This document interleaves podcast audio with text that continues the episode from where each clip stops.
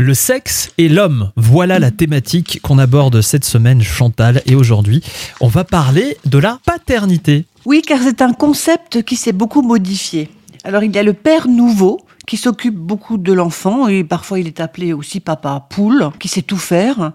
Le père copain qui n'est pas nécessairement le géniteur, et notamment dans les familles recomposées. Mhm. Oui. Le père donneur de sperme, donc inconnu, même si dans l'esprit de tous, le seul vrai père serait le père biologique, c'est-à-dire celui qui a fourni la petite graine.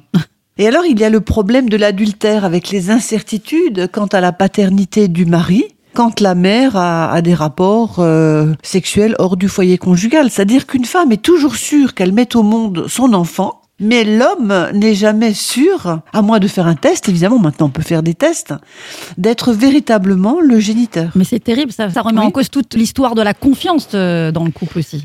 Oui, ça remet en question tout le pouvoir tout puissant. Vous savez ce qu'on appelle le pater euh, familias, qui est issu de la loi romaine Mhm. et s'est substitué aujourd'hui à une sorte d'égalitarisme père-mère qui se traduit notamment, et ça je le vois beaucoup dans les consultations, par la garde partagée en cas de séparation ou de divorce du couple. Bah oui.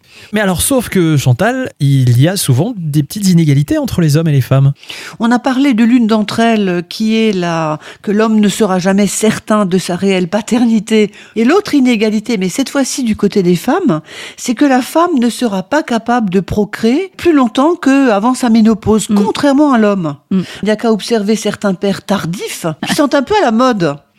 J'ai envie de dire qu'une femme, lorsqu'elle refait sa vie au bout d'un certain âge, elle ne peut la refaire que par rapport à un couple.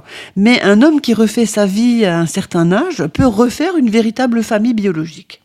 Eh oui, Ouais. c'est vrai. Demain, vendredi, on parlera Chantal de l'homme et de sa sexualité qui a parfois une place vraiment très importante dans la vie de l'homme. À demain. À demain.